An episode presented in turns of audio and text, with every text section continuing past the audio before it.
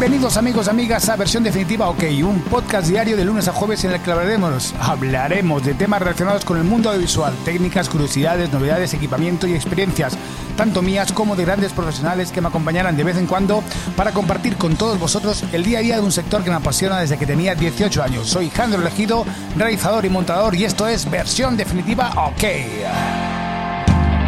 Como se nota que hoy es lunes, que tengo la boca ahí, la voz, eh, falta de práctica, falta de práctica. ¿Qué tal amigos? ¿Cómo estáis? Muy buenos días, buena semana, feliz mes, que empezamos ya octubre. Eh, a ver qué tal será este mes. Eh, hasta ahora hemos estado un poquito paradetes, ya sabéis, verano y tal. Pero bueno, pero hay proyectitos y hay cositas y hay energía y ganas. Yo voy a comentaros hoy sobre una decisión que estuve a punto de tomar hace unos días de comprarme, adquirir un nuevo sistema de realización porque, eh, bueno, para ser más competitivo eh, en un mercado que cada vez hay más, más competencia y hay gente realmente que, tiene precios que yo realmente no sé cómo lo hacen. Pero bueno, eh, os cuento un poquito. Mi equipo que yo utilizo para streaming es un equipo, es un equipo muy pro. yo al final estoy trabajando con las, con las Blackmagic Studio, las, las, las 4K, ¿de acuerdo? Estas van conectadas al Studio Converter para ir directamente con un cable de fibra. Un día de esos os voy a poner, voy a compartir. De hecho, estoy pensando hacer una especie de blog para compartir algunas, algo de lo que yo hago, por ejemplo, mi configuración y, cositas, ¿no? Eh, bueno, eso ya lo haremos más, más adelante. seguramente que me, lanzaré a ello, ¿no? Hacer una especie de, de, eso, de eso, de un blog donde no voy a poner todos los podcasts eh, lo que estoy haciendo, sino que lo que haré será, por ejemplo, hoy que voy a hablar de mi configuración, pues voy y os pongo un esquema de lo que yo tengo configurado para, para streamings, ¿no? Entonces, lo que decía, yo mi streaming los, eh, los hago con las Blackmagic 4K, con un Studio Converter, que al final es, una, es un conversor que yo desde el cable de Cernet de la, cabla, de la cámara Blackmagic llego al conversor y voy directamente a la mesa. Después eh, tengo un control de CCU, ¿vale? El control de Blackmagic de CCU, el ATEM Camera Control Panel, que es la hostia y puedes controlar todos los parámetros de la, de la cámara.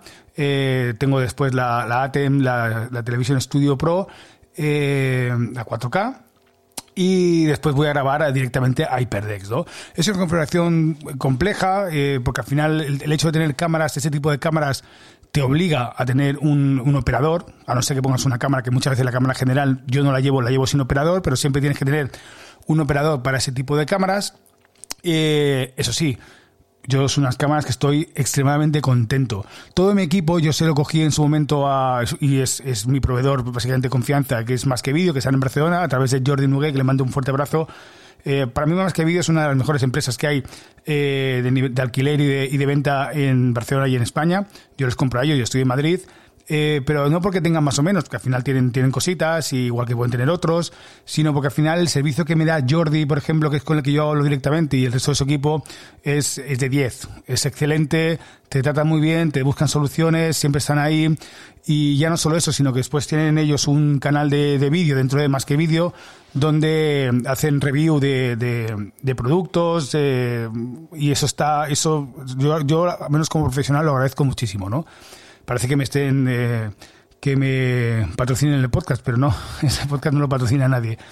Eh, así que gracias a ellos por estar ahí. Entonces y yo compré pues todo este material poco a poco. Empecé con una cámara, después dos, tres y ahora tengo seis cámaras de estas. Eh, más todo el control. Claro, este es un control muy pro. Un control después donde llevo también dos monitores de, de, un grado. No son monitores extremadamente buenos, pero sí que son muy decentes. Muy decentes y yo siempre tengo una, una relación, una referencia muy real y muy exacta de lo que estoy haciendo y lo que va a ver el público, ¿no? Porque al final cuando tú trabajas con monitores más sencillos o monitores de ordenadores, pues tú al final puedes, puedes estar calibrado de cualquier forma, ¿no? Entonces yo a ese nivel lo tengo, lo tengo muy bien preparado, ¿no? Después voy con mi, con mi Mac, con un Wirecast, eh, bueno, pero hoy voy a centrarme con las cámaras. ¿Qué pasa? Que yo cuando hago un presupuesto de este tipo de proyecto, pues son presupuestos que son, evidentemente son altos, ¿no? Son altos porque la calidad que doy es una calidad alta eh, y me obliga a tener operadores, el montaje es un montaje un poquito más eh, farragoso, ¿no? Un poquito más complejo, lleva muchos cables, muchas historias, bueno, entonces, hace poco pues estuve en un evento donde yo fui a hacer de Milumin, controlador de pantalla, y vi que la gente que llevaba el streaming, pues eh, que me consta que era muchísimo más barato que yo, o sea, no la mitad, sino tres, o sea, como tres veces más barato que yo. Eh, dije yo, está, ¿cómo lo hacen, no? ¿Cómo lo hacen? Porque me interesa saber cómo está el mercado y es interesante ver la competencia, ¿no? Pues al final ellos lo hacían con cámaras PTZ. Tenían cámaras, dos cámaras PTZ y tenían, eh, sí, sí que verdad que tenían después dos cámaras eh, Sony que eran más sencillitas, pero claro, el control de realización era basiquísimo. Era una mesa donde pinchaban las cámaras y, y un VMix, ¿no? No tenían control de CCU, no tenían, de, no tenían buenos monitores. Eh, resultado, que sinceramente el streaming, pues a mí se me quedaba un poquito corto, porque por ejemplo había pantallas que estaban en el decorado que, que, eran, eran de LED y por el streaming se veían blancas, se veía un flashazo blanco. ¿Por qué? No, no porque eh, no porque diera mucha luz el, esto, no, simplemente porque esas cámaras no las puedes calibrar, no tienes un rango dinámico para poder calibrarlas, no tienes una curva, o sea, es una curva dinámica de decir, hostias, tengo toda esta curva logarítmica para poder tocar el color, eh, diafragma, eh, iris, shutter, lo que yo quiera, no puedo hacerlo. Estoy muy limitado con ese tipo de cámaras, ¿no? Eh, pero bueno, pero la realidad es que al final hicieron el streaming y esa gente pues no para hacer streaming. Entonces dije yo, bueno, vamos a ver, vamos a plantearnos a ver si, qué pasa si eh, busco una alternativa de hacer un, o sea, yo tengo, digamos, como tres gamas, dos gamas de streaming, la muy económica que las hago con Armevo, que eso es muy, muy económico para cosas muy sencillitas, y después mi streaming, ¿no? Que mi streaming al final requiere un mínimo, entonces yo podría bajar el precio, pero es que si bajo el precio al final también la calidad que doy es una calidad alta, tampoco la tampoco tampoco lo puedo bajar mucho, porque cuando me pidan una calidad alta, ¿qué hago? O sea, no, un presupuesto alto, alto. Entonces estuve planteándome el hecho de pillarme unas, unas cámaras PTZ. Y oye, y entré en más que vídeo, empecé a mirar las opciones y al día siguiente pues me puse a hablar con Jordi para que me aconsejara un poquito qué es lo que qué es lo que podíamos tener, ¿no? Eh, me dio muchas opciones y sobre todo me habló de dos opciones que me parecieron muy atractivas, ¿no? La Canon CR, la N300 y la Canon CR N500.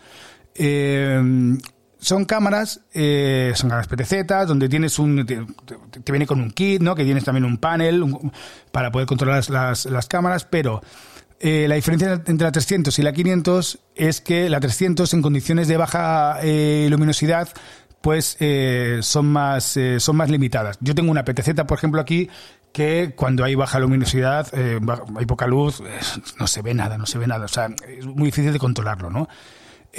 claro, entonces lo vi claro. Digo, vale, la cámara que yo necesito para hacer ese tipo de cosas es la N500, la Canon N500. Claro, al final son cámaras que valen 6.000 euros cada cámara. Eh, el pack que yo me quería comprar es un pack que sale por 20.000 euros. Ostras, es una inversión fuerte, es una inversión fuerte. Eh, y después hay que calcular muy bien cuánto, cuántos streamings puedes hacer para invertir eso, o sea, para, para poder... Eh, hay que hacer un, estudio de mercado, ¿no? Vale, ¿cuántos streamings puedo hacer? ¿A qué precio lo puedo hacer para poder recuperar esa inversión, ¿no? Pero la realidad es que yo sé que tarde o temprano me lo voy a pillar o ya sean los primeros streamings que me salgan, los voy a ofrecer y aunque sea por, por lo haré eh, alquilándolo y más adelante pues igual me la acabaré comprando. Pero lo que hay que, eh, pero claro, ¿qué, ¿qué, me ahorro? O sea, claro, yo no puedo ir, lo que no puedo hacer yo es sustituir las cámaras de Blackmagic, las, las Studio Pro, por estas, pero tener la misma configuración. Los dos monitores de eh, multiview y el programa de un grado, que son ya son dos fleques grandes, eh, toda una mesa. Aquí no tendré control de CPU, pero sí que lo controlo a través de un ordenador, a través de software. Eh, claro, habría que, para conseguir hacer un precio más competitivo, pues lo que hay que hacer es coger y reducir todo material. Claro, lo que pasa es que a mí me gustaría al menos llevarme el monitor de, de, un grado para poder tener una referencia real de esas cámaras, pero se puede reducir y sobre todo al final te quitas operadores, que es una putada, porque a mí me gusta mucho trabajar con operadores y me da mucha, tranquilidad y el hecho de tener yo que, que, tocar yo la cámara, pues es un poquito más coñazo, ¿no? Y yo, por ejemplo, me veo capacitado de poder llevar el Warcast, llevar las cámaras, y, eh, o sea, porque ya en directo llevo Warcast y llevo CCU, entonces, y, y, pincho las cámaras, entonces en ese sentido no tengo ningún, ningún miedo, ¿no? Y sí que es verdad que se podría reducir mucho, mucho el coste de una producción eh, con cámaras Blackmagic a PTZ. Ahora, lo que es importante, yo creo que es una cosa que es, eh, a la hora de hacer el presupuesto, habría que marcarlo mucho y eso tengo que estudiármelo mucho cómo hacerlo, es al cliente decirle, oye, este presupuesto, que son X, 2.000, 3.000, lo que sea, pero es mucho más económico, ese presupuesto tiene estas limitaciones, ¿de acuerdo? Y este otro tiene estas eh, ventajas. Porque, evidentemente, no es lo mismo tres que seis, ni dos que siete, o lo que sea. Y eso hay que marcarlo.